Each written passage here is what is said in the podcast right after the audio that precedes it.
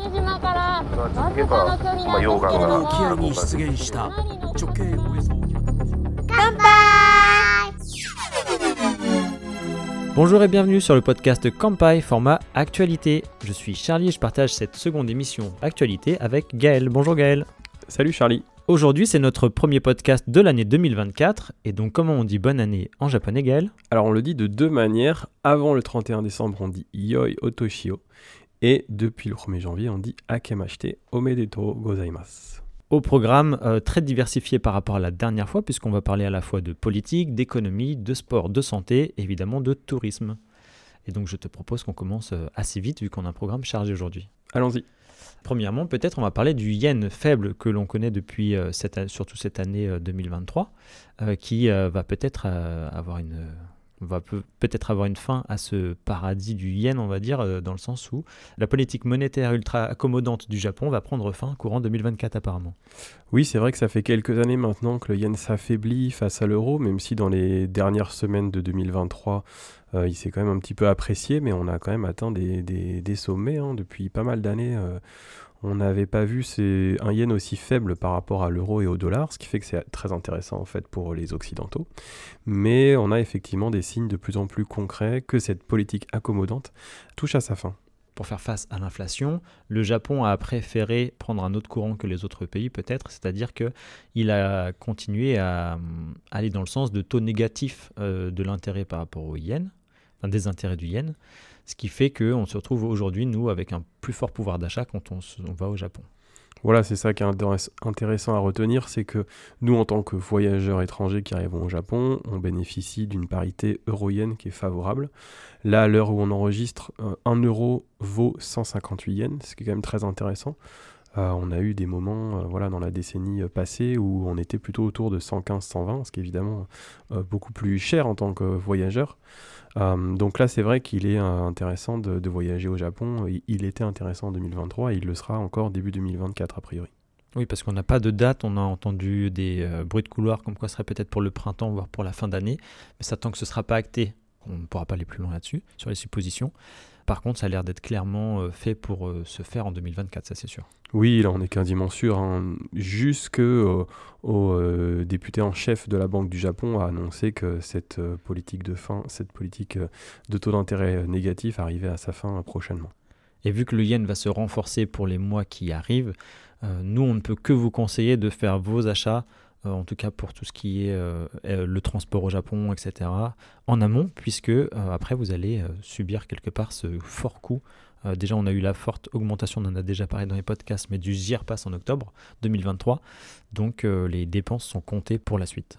Oui, c'est vrai qu'il y a pas mal de choses finalement qu'on peut réserver à l'avance. Alors évidemment, tout ce qui est souvenirs, nourriture, certaines entrées sur place se payent en yens et d'ailleurs souvent en liquide euh, pendant le voyage. Donc là-dessus, on n'a pas vraiment de marge de manœuvre, à part au moment où on échange ces yens, peut-être si on le fait à l'avance. Mais il y a quand même un certain nombre de réservations qui sont faisables assez tôt. Euh, alors euh, souvent, on commence par le vol, euh, donc ça, c'est vrai que ça a assez peu de prise avec le yen en- en soi mais toute la suite, c'est-à-dire les hébergements, les transports comme tu l'as dit, et puis les activités, par exemple réserver des guides, réserver du Wi-Fi, réserver des parcs d'attractions, ce genre de choses, tout ce qu'on fait à l'avance, euh, c'est vrai que c'est calé sur le cours du change, donc plus on s'y prend tôt en l'occurrence, et plus on est sûr de sécuriser entre guillemets ses achats, parce qu'on les paye en euros au cours, euh, au cours actuel. Par exemple, si vous réservez un pocket Wi-Fi aujourd'hui, euh, vous le payez en euros, mais le produit est en yens, vous allez le payer à tel montant.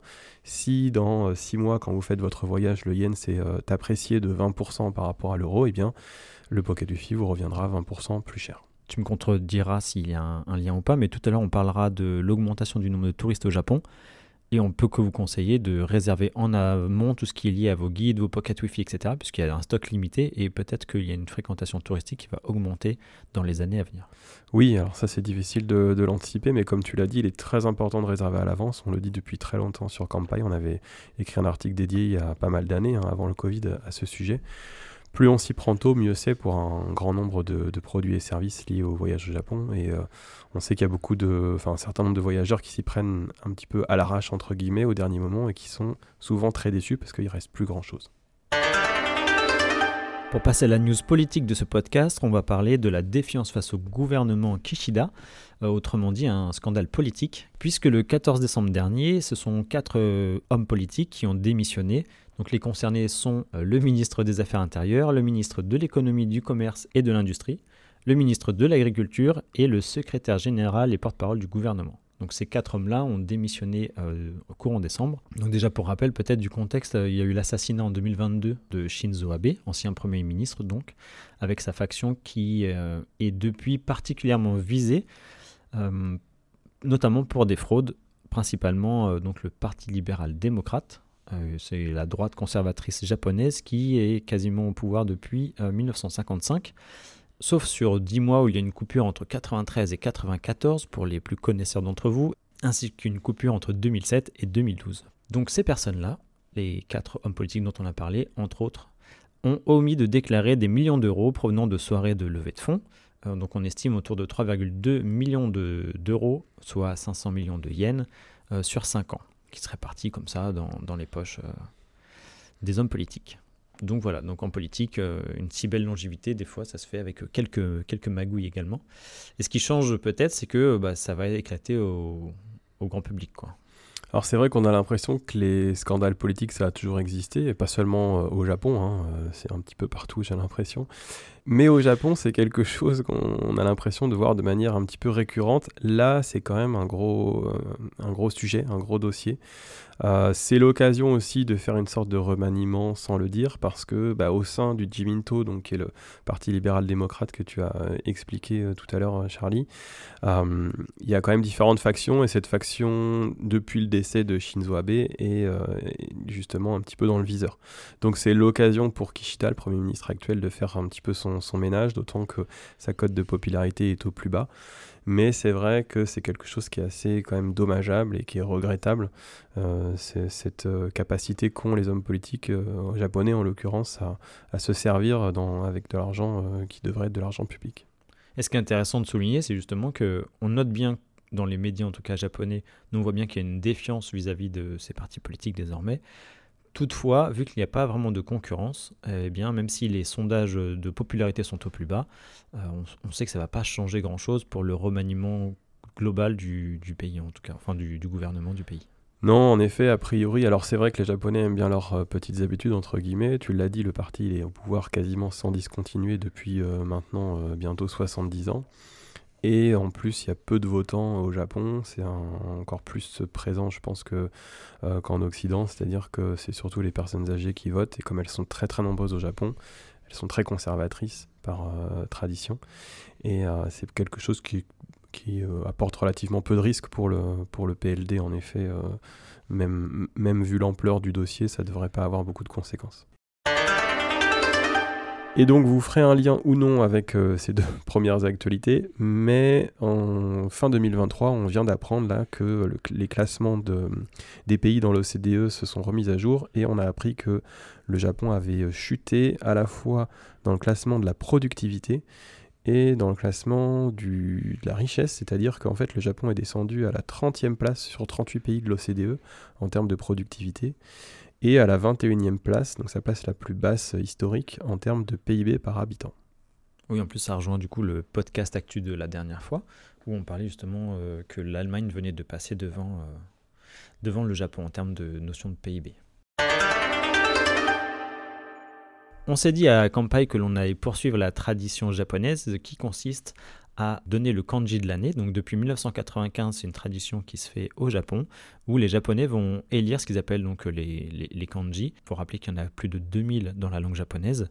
Et pour l'année 2023, le kanji qui a été choisi, il a déjà été élu en 2014, et c'est le très beau mot euh, taxe qui se dit et donc ça, ça s'explique du fait qu'il euh, y a eu des propositions de réduction d'impôts dans certains ménages, enfin pour certains ménages, dans un contexte de forte inflation dont on parlait juste avant, et également un nouveau système de facturation auquel sont soumis les travailleurs indépendants depuis cette année, donc depuis 2023. Et sur Kampai, on a déjà publié un article qui montre justement que le kanji de l'année a été calligraphié publiquement au temple Kiyomizu-dera à Kyoto. Et donc ça, on vous invite à regarder notre article, à relire notre article Kampai à ce sujet. Et dans le même esprit, on a également l'élection des 10 mots de l'année. Est-ce que ça, tu peux nous en parler, Gaël? Oui, alors comme tu l'as dit, on a vraiment un article pour chacun de ces, ces tops. Ça, ça nous amuse, c'est toujours assez intéressant. Ça donne aussi une photographie de l'année passée. Donc on met à jour, c'est notre euh, rédactrice Kelly qui met à jour euh, religieusement chaque année ces deux articles, celui du kanji de l'année et des 10 mots de l'année. Ah, donc là, ça a été fait au cours du mois de décembre. Et effectivement, le mot de l'année 2023, c'est aller. Ça vous dira pas forcément grand-chose. Là, comme ça, non.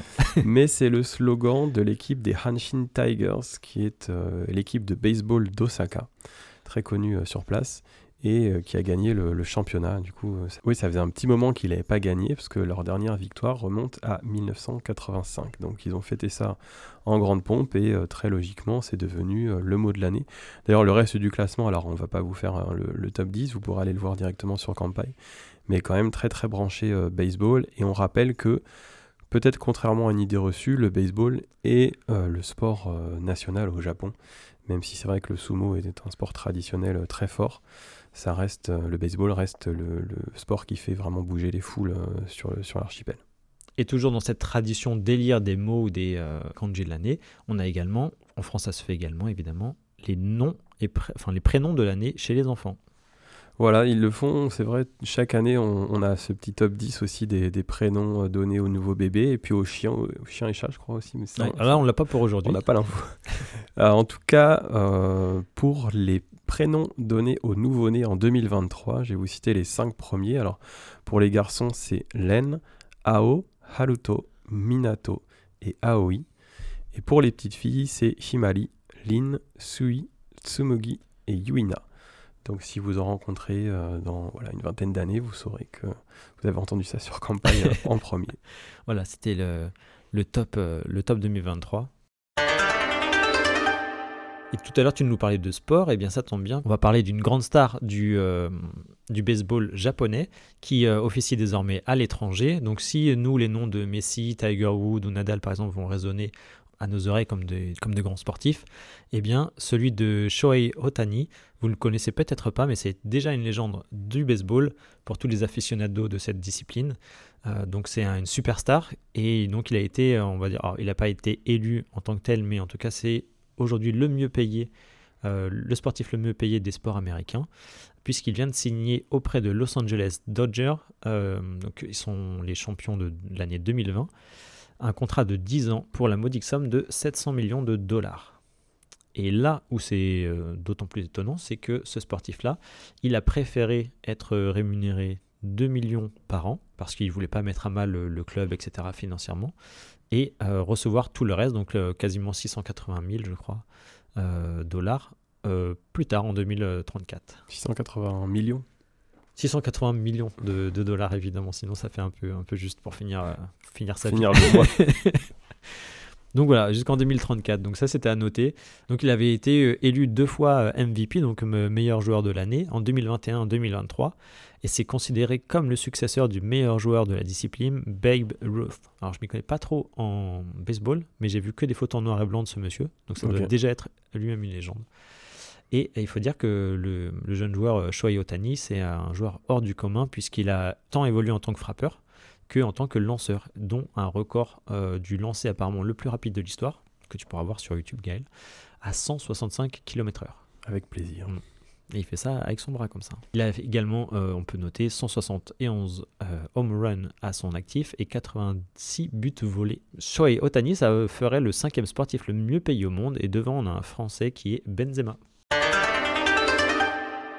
Euh, Sans transition, nous allons parler de la pilule abortive. Donc là, on attaque euh, quelques minutes sur le sujet de la santé, puisque euh, pour la première fois au Japon et depuis le 28 novembre, la pilule abortive est disponible en vente libre à partir de 16 ans dans les pharmacies de l'archipel. Alors plusieurs choses à souligner. Déjà le fait que ça arrive, on va dire, alors vaut mieux tard que jamais, mais ça arrive assez tard puisque c'est 35 ans après euh, la France qui, elle, est le- enfin lui, est le premier pays à avoir approuvé en 1988 cette pilule, ce type de pilule. On rappelle également que c'est une pilule abortive, donc ce n'est pas du tout lié à la pilule contraceptive, c'est très important de le souligner, donc ça provoque un avortement, comme son nom l'indique. Ni à la pilule du lendemain. Oui, voilà, c'est des choses évidemment très différentes. Et euh, voilà, on souligne que ça reste surtout expérimental, puisque au total, même si la démarche est très positive, on n'a que 145 pharmacies qui en disposent. Donc c'est très très encadré, c'est expérimental. Ça fait 0,2% des pharmacies qui participent à l'expérience. Donc c'est un beau geste, mais peut-être on a des améliorations à faire dans ce sens-là. Et également, c'est très, comment dire, c'est très restrictif puisque, enfin très encadré. On va avoir par exemple les personnes de 16 à 17 ans qui doivent être pas accompagnées de leurs parents, mais avoir une autorisation parentale. Les pilules, pour qui que ce soit, ça doit être pris devant le pharmacien. Et ça, c'est dû au fait qu'on veut éviter la revente sur le marché noir, parce que ce sont des pilules qui coûtent assez cher. On va dire une cinquantaine d'euros, on va dire 8, 8 milliennes. Donc pour éviter cette revente sur le marché noir, il faut que la pilule soit sûre d'être prise devant le pharmacien. Fait à la japonaise. Exactement. Et toujours sur la thématique de la santé, on a aussi des bonnes nouvelles aujourd'hui, mais aujourd'hui on va parler de la syphilis. Alors pourquoi on en parle? Pour plusieurs choses. Déjà, l'état des lieux, c'est que l'an dernier, on fêtait déjà ce malheureux record de nombre de personnes atteintes de la syphilis, donc cette IST, cette euh, infection sexuellement transmissible. Et cette année, c'est de nouveau le cas avec le record de 13 000 cas pour euh, l'archipel japonais. Donc euh, cette IST, c'est quelque chose qui se soigne quand même assez bien aujourd'hui par des antibiotiques notamment. Et là où c'est le plus inquiétant pour les autorités, c'est que c'est une IST, donc ça peut se transmettre aussi de la femme enceinte à son bébé. C'est ce que les articles soulignent surtout, euh, puisque donc euh, ce chiffre-là d'enfants avec une syphilis congénitale euh, ce chiffre-là a augmenté également. Et pourquoi est-ce qu'on constate euh, cette augmentation? Plusieurs choses. L'éducation sexuelle peut-être à, améliorer, ainsi que les dépistages. Et enfin, euh, avec la période d'après-Covid, l'industrie du sexe qui a également évolué, puisque ça amène les travailleuses et les travailleurs de ce milieu à des pratiques qui vont être plus dangereuses, puisqu'il y a moins de clients souvent, des clients plus exigeants des travailleurs et des travailleuses qui vont être prêts à accepter de mettre de côté un peu les protections de base justement. Oui, donc euh, nous, on vous conseille toujours que, ce soit euh, dans un milieu encadré ou alors avec des rencontres que vous pourriez faire au cours du voyage, euh, de vous protéger. Parce que c'est vrai que les Japonais ont une éducation sexuelle qui est un petit peu lacunaire, faut le dire. et puis que voilà, c'est pas forcément quelque chose qui est dans, dans le débat public. Donc nous, on vous conseille évidemment de vous amuser, mais en étant toujours protégé. Et pour rebondir, c'est vrai que j'ai souvent entendu euh, quand j'étais au Japon, enfin souvent, j'ai plusieurs fois entendu des gens justement parler de hum, la protection. On peut passer là-bas aussi par de la croyance parfois. Par exemple, boire du thé vert, ça protège rien du tout. Voilà. C'est là du coup, c'est même pas une, blague. ça y ressemble, mais ça n'en est pas une. Autre sujet qui n'a pas forcément fait euh, la une des, euh, journaux ou des magazines ou des sites en ligne, mais qui a malgré tout été assez intéressant à, constater depuis le Japon en décembre, euh, on a une étudiante euh, française euh, de l'université de Kobe qui s'est fait livrer de la drogue par la poste à l'université. Donc un move qui n'est pas forcément très, très intelligent. déjà sur le papier, déjà ça sent pas bon. Mais ça a été fait. du coup, donc cette personne qui, est, étudiante voilà, pour un an, je crois, a commandé directement sur un site basé aux Pays-Bas et s'est fait livrer dans son université, notamment de la MDMA. Euh, et ça a été évidemment euh, intercepté par, par les autorités et cette personne maintenant est en garde à vue. Alors c'est l'occasion pour nous, au-delà de l'anecdote, euh, de rappeler que les Japonais ne rigolent pas du tout, du tout avec la drogue. Là, on parle de drogue dure, mais même sur de la drogue vraiment plus, plus légère, entre guillemets. Alors évidemment, nous, on vous encourage pas du tout à quoi que ce soit, mais c'est vrai qu'au Japon, il n'y a pas vraiment de, de graduation. On pense, alors pour rappeler un petit peu le, système, euh, la garde à vue au Japon, ça dure 23 jours. Et ça peut être reconduit. Donc on l'a vu avec Carlos Ghosn notamment, c'est un système judiciaire qui est assez dur. Une fois qu'on est dedans, c'est assez compliqué d'en sortir.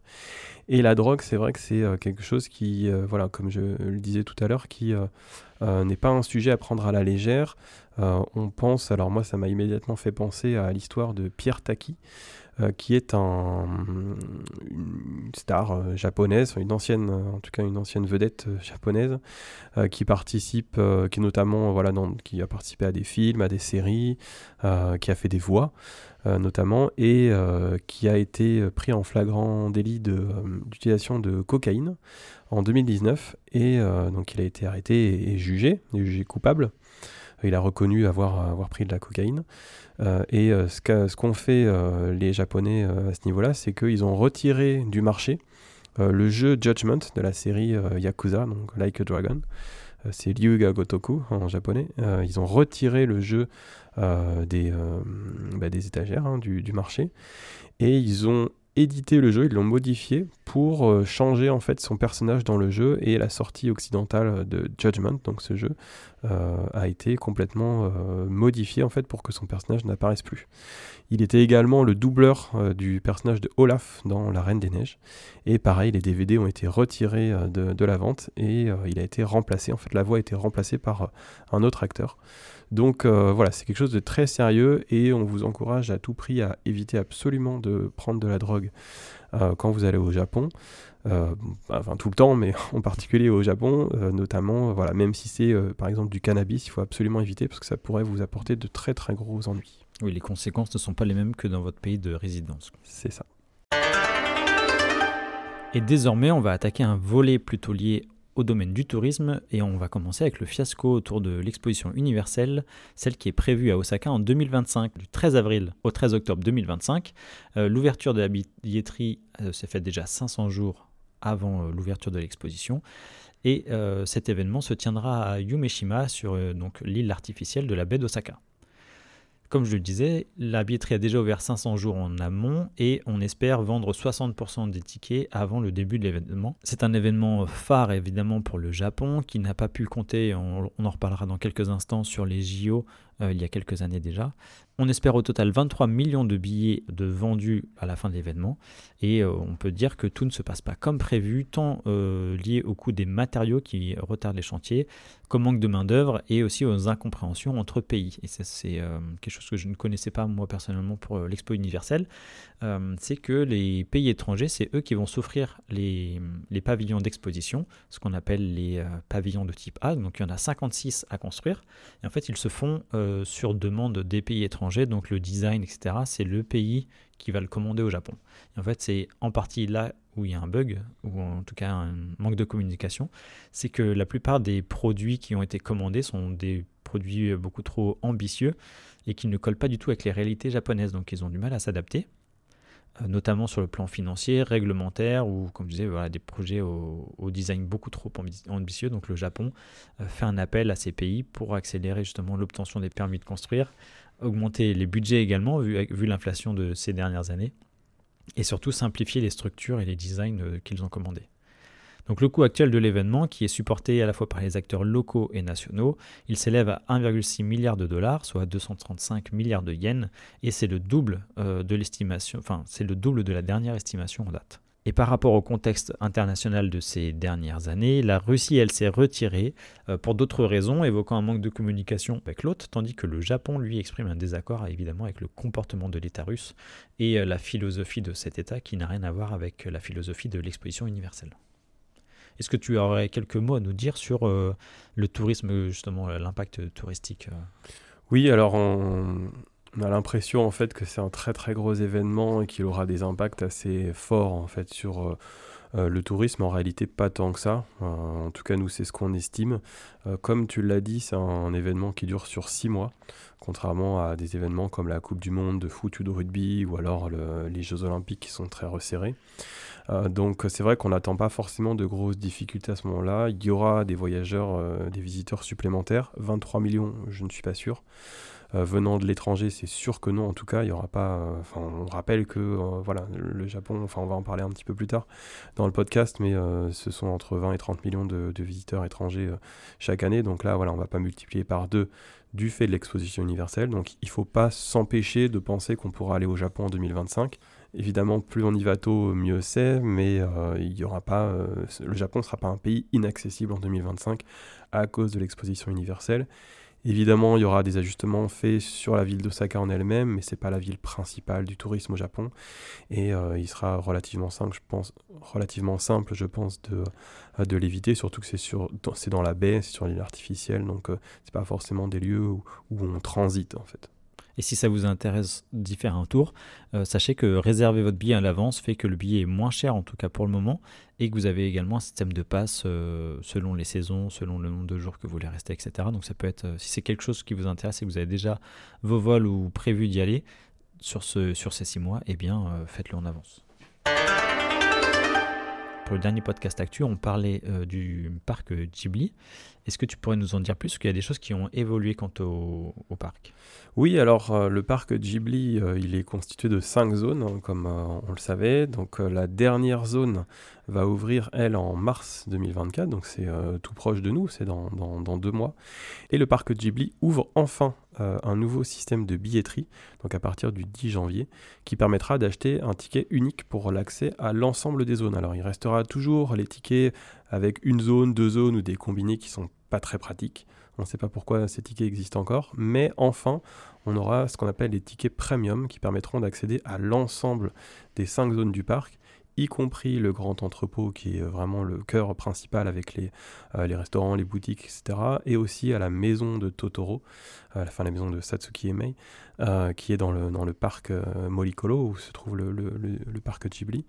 Donc on va pouvoir à partir du 10 janvier accéder aux tickets premium, donc toute zone hein, du, pour à partir du mois de mars. Donc les tickets seront vendus un peu sur le même système que ceux du musée Ghibli, c'est-à-dire que le 10 du mois, on pourra acheter les tickets pour, alors là ce sera pas pour le mois suivant, mais pour deux mois après. Donc le 10 janvier, les tickets du mois de mars, 10 février, les tickets du mois d'avril, etc. Ce sera toujours très très compliqué à obtenir depuis l'étranger, euh, sachant que les tickets premium coûtent quand même euh, quasiment 8000 yens l'unité, ce qui fait à peu près 50 euros à l'heure actuelle. Euh, il sera toujours recommandé de passer par une agence pour, pour les avoir à l'avance, pour ne pas être déçu, parce qu'en plus il y a des quotas évidemment, donc ils sont limités en nombre. Est-ce que tu sais si le ticket à l'unité va hum, garder ce même, euh, cette même fourchette de temps? C'est-à-dire que pour l'instant, c'est le 10 du mois d'avant. Est-ce que ça, ça bougera pas ou est-ce qu'ils vont s'adapter et mettre deux mois avant du coup? Euh, ce sera euh, tout type de tickets en fait seront dans le même calendrier. Donc le 10 du mois, tu auras les tickets pour deux mois plus tard, que ce soit un ticket individuel ou un ticket premium. Est-ce que ça va évoluer par la suite? On verra. Hum. Et pour rester sur la thématique du parc, euh, nous on va parler maintenant de l'extension du parc euh, du Land Mario, euh, donc le Land Nintendo, qui a ouvert en 2022, puisque la nouvelle zone Donkey Kong n'est plus un secret, elle est déjà en construction et bien avancée.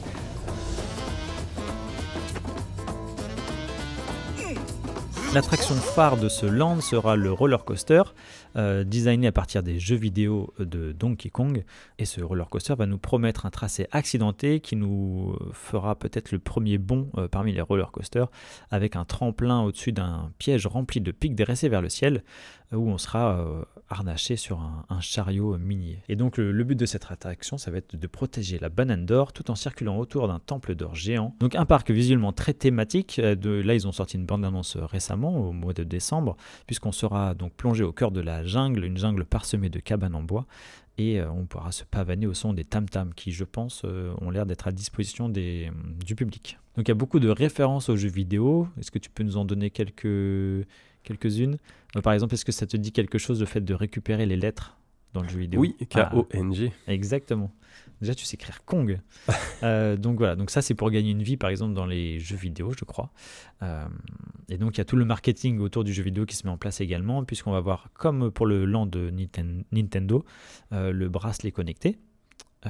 et tout un lot de goodies comme déjà depuis le 6 décembre on peut acheter des boîtes de chocolat et des bonbons etc aux effigies euh, de Donkey Kong et de tous ses comparses. Donc la zone euh, Super Nintendo World, elle est très très populaire euh, à Universal Studios. Il y a beaucoup de gens maintenant qui vont à Universal Studios, donc basé à Osaka, on le rappelle, pour accéder à Super Nintendo World. Donc on va faire un petit rappel sur comment y accéder. Il y a deux méthodes en fait. Il faut de toute façon acheter un ticket d'entrée au parc Universal Studios Osaka. Quand vous achetez un ticket d'entrée, vous avez la possibilité d'acheter un coupe-fil qui s'appelle Express Pass. Donc il y en a soit des Express Pass pour 4 attractions ou pour 7 attractions. Et quand vous achetez un Express Pass, vous pouvez choisir des attractions, dont l'une des attractions du parc Nintendo World. À l'heure actuelle, c'est soit Mario Kart, soit Yoshi.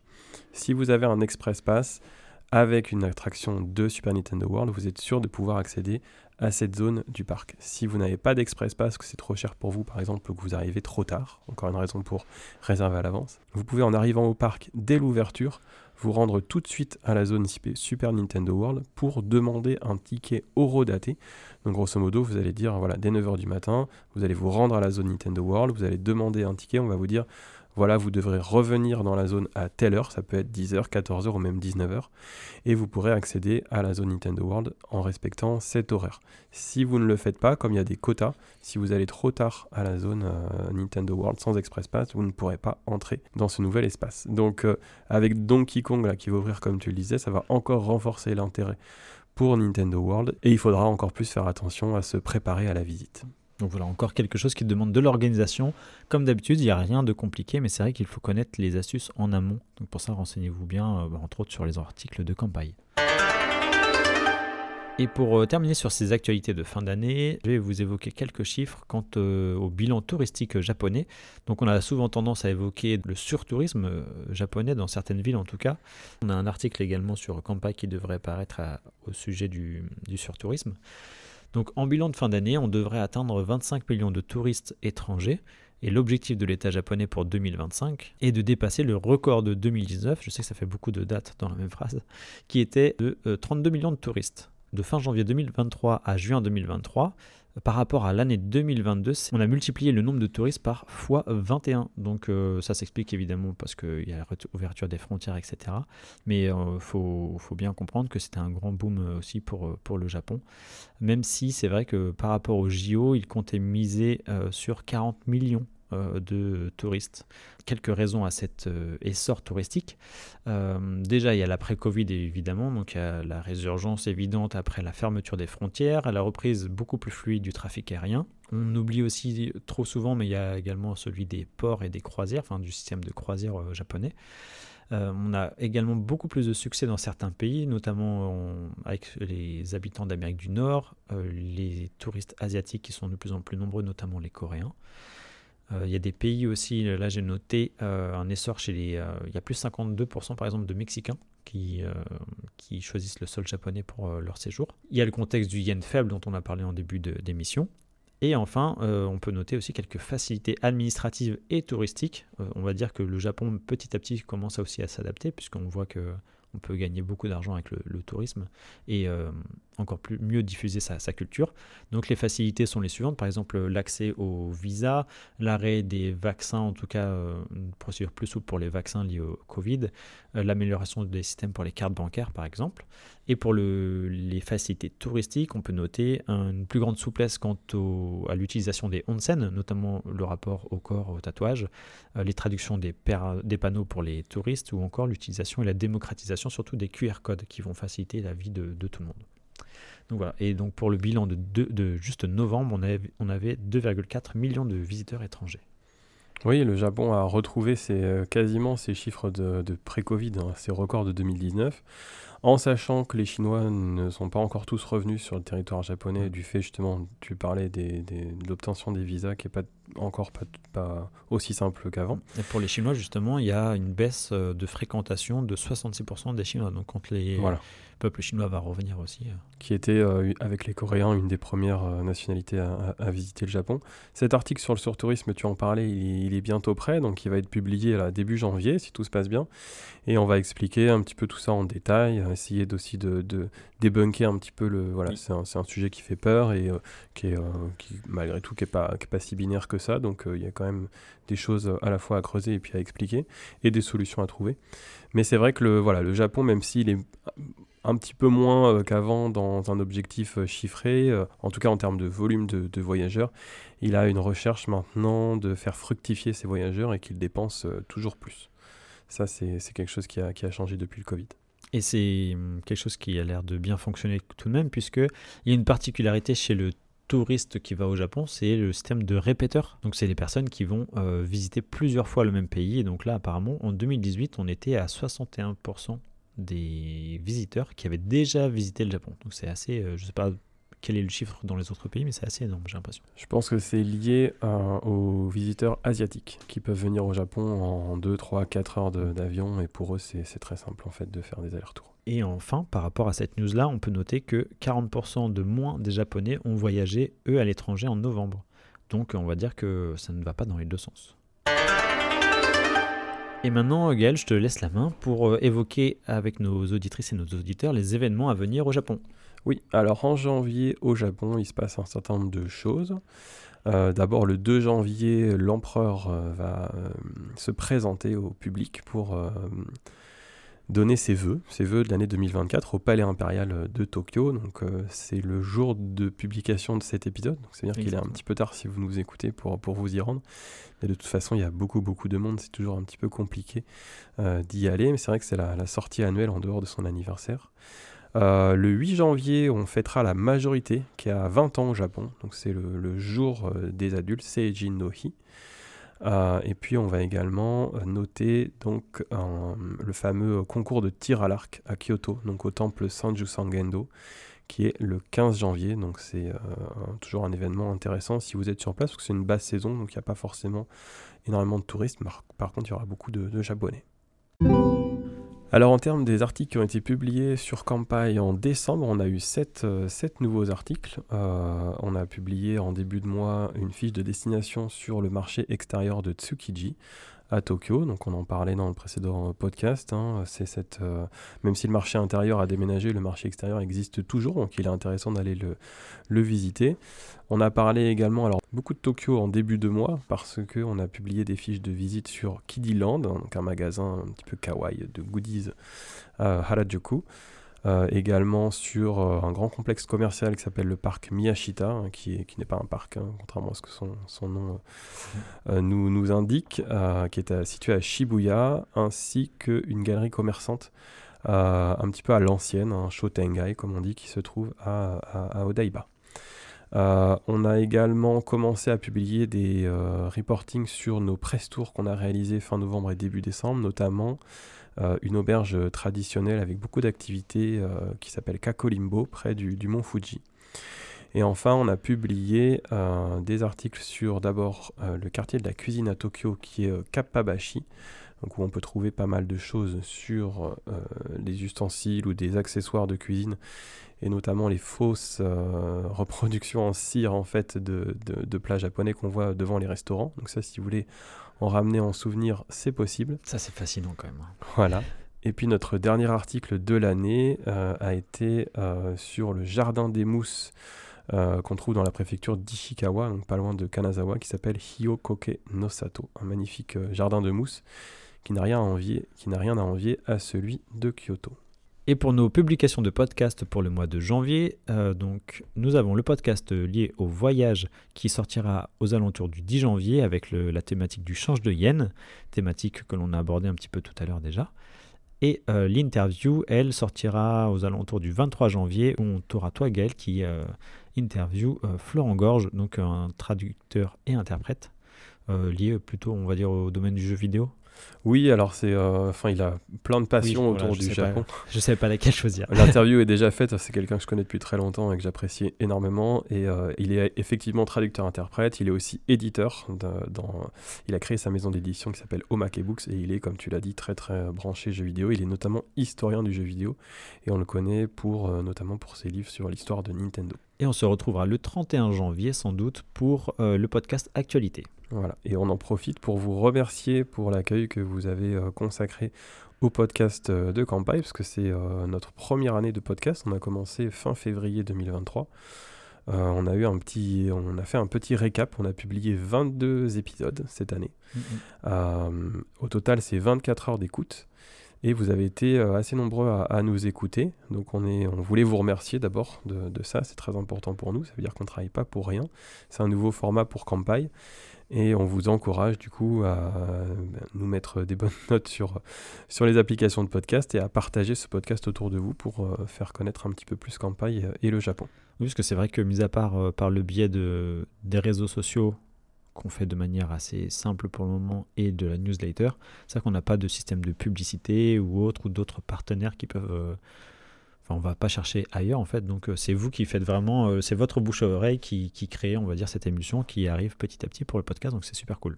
Et justement, on essaie de se développer au mieux, nous, sur les réseaux sociaux. Donc, on est toujours évidemment sur Facebook, X, soit Twitter, euh, Instagram.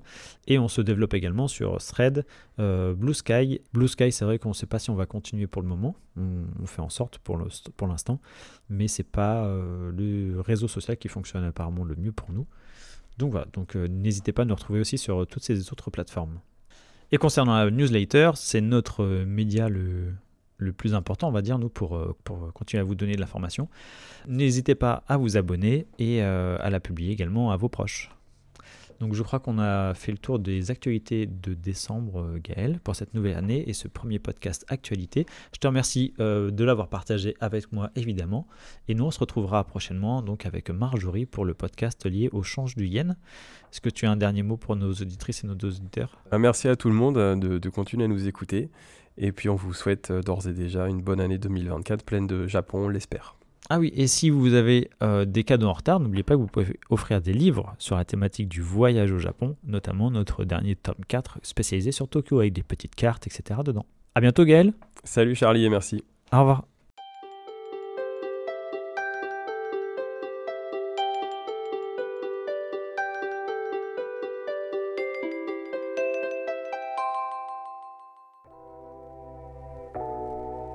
Merci d'avoir écouté cet épisode du podcast Kampai. Nous espérons qu'il vous a plu et que vous en avez appris plus sur le Japon. N'oubliez pas de vous abonner sur votre plateforme de podcast préférée, de nous noter 5 étoiles si vous le souhaitez, et on vous dit à bientôt pour le prochain épisode.